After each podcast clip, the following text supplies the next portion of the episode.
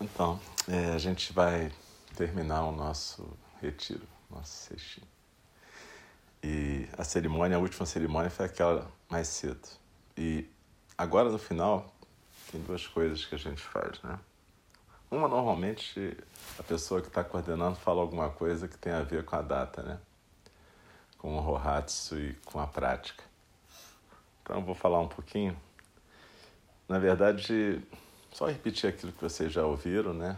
O Rohatsu é uma, é uma escolha também. A gente escolhe celebrar o despertar do Buda nessa data. Se você me perguntar por que, eu não sei.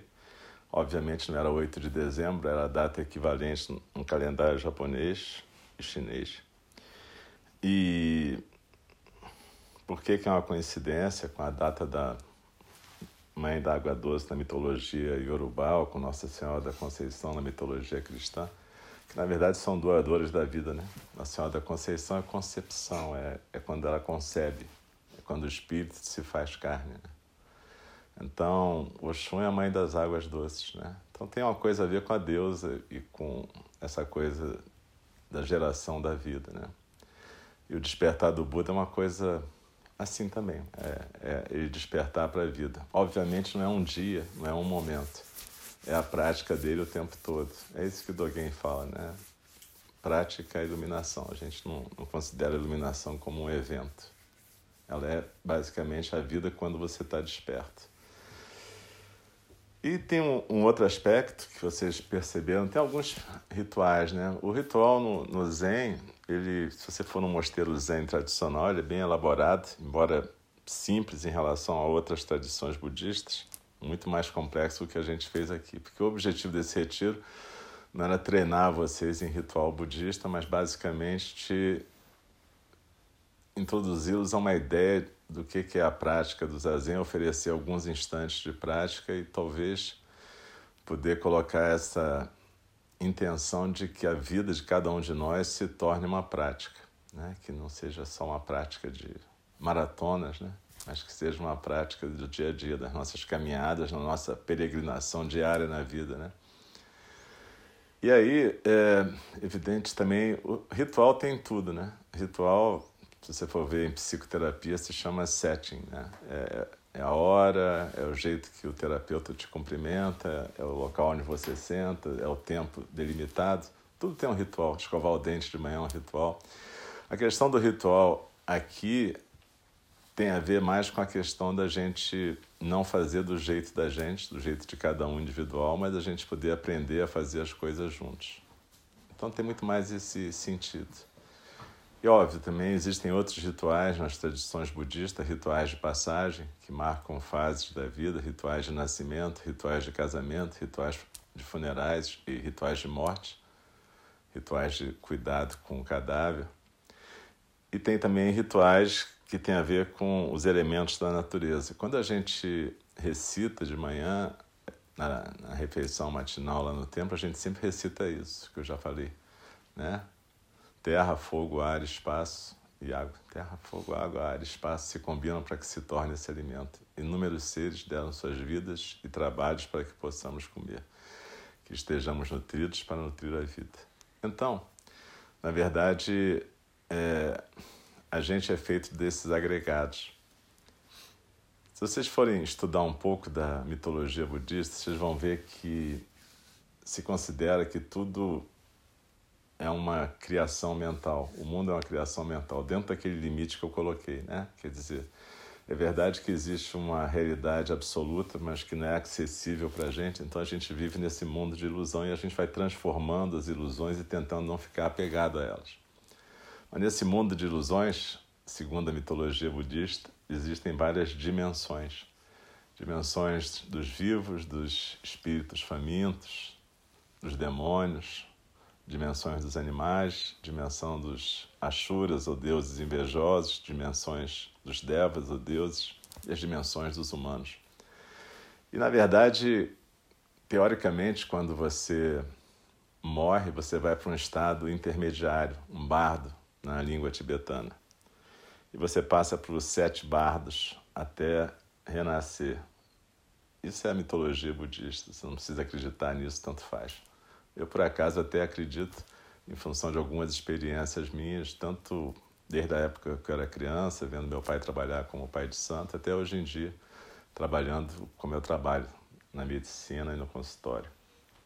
Mas, enfim, isso não é necessário acreditar. O fato é que é, esses estados intermediários são como se fossem dimensões.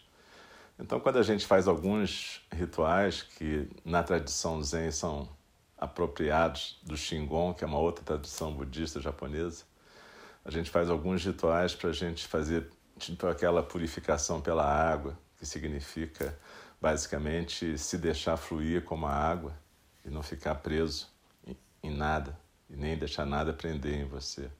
Ou a purificação pelo fogo, que na verdade tem a ver com a transformação das ilusões. Ou a questão da terra, né? A gente, no primeiro dia desse cestinho, a gente colocou esses cravos na maçã. E isso é uma representação simbólica, né? Da vida, né?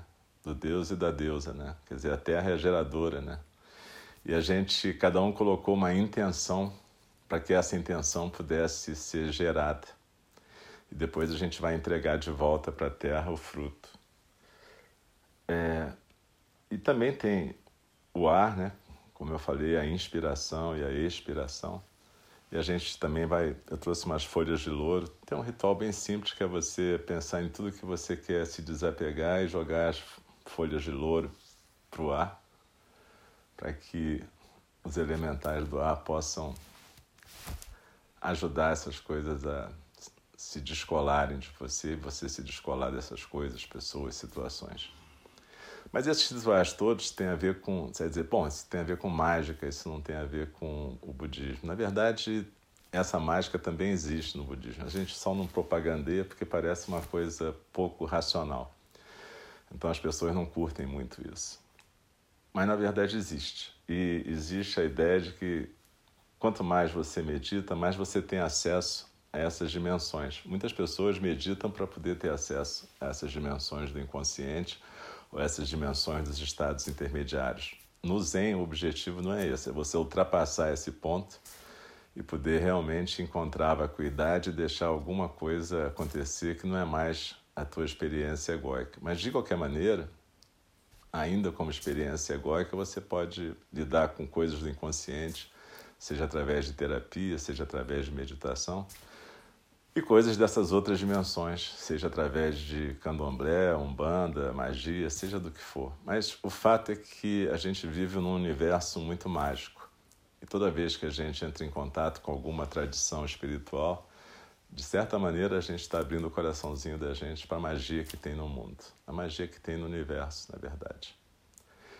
Enfim, é, então sobre o retiro, eu queria falar isso. E também tem uma segunda coisa. Normalmente, no final de cada retiro, a gente faz um, um, um negócio que a gente chama conselho. Conselho é uma coisa que, na ordem dos Zen Peacemakers, ordem dos construtores da paz Zen, a qual a gente também é filiado, é, um, é uma reunião em que a gente fica num círculo, como a gente está aqui, e tem uma, uma coisa que eles chamam de talking piece, que é a peça da fala, que no caso vai ser a nossa maçã. E ela vai passando de mão em mão, e quando ela chega na sua mão, você tem um tempo que, óbvio, a gente pede para ser um tempo curto, né? para ser um, uma palestra. Então a gente imagina algo entre três e quatro minutos, mas é basicamente para você ouvir e falar do coração. Você falar do seu coração caso você tenha que falar alguma coisa. Se você quiser ficar calado, também não precisa falar nada. Você só segura a talking piece e passa ela adiante, a peça da fala, ou o objeto da fala. A ideia aqui é que a gente possa ouvir falar do coração alguma coisa que fale da nossa vivência e que seja relevante para a gente e para o grupo. A gente não comenta o que os outros falam, isso não é para virar uma terapia de grupo, a gente não comenta, não reage, não acha bom, não acha ruim, não consola, não faz nada. A gente simplesmente fica em zazen ouvindo aquela pessoa, ou ouvindo o silêncio daquela pessoa. E quando ela acaba, ela faz um sinal, ela passa adiante, faz um sinal e a gente também faz e pronto. E é só isso. E a gente, tudo que é falado nesse tipo de roda, a gente não fala depois fora daqui e fica aqui mesmo. Começa e termina aqui. A gente não comenta com ninguém, nem entre nós também. É, essa prática, na ordem dos Zen Peacemakers, ela foi adaptada de algumas coisas que os índios fazem e alguma coisa que se faz também em determinados povos antigos da Europa. E a ideia é que a gente possa, no final do, do trabalho, fazer uma síntese para a gente mesmo e compartilhar com os outros se a gente achar que precisa. Mas também a gente pode compartilhar o silêncio.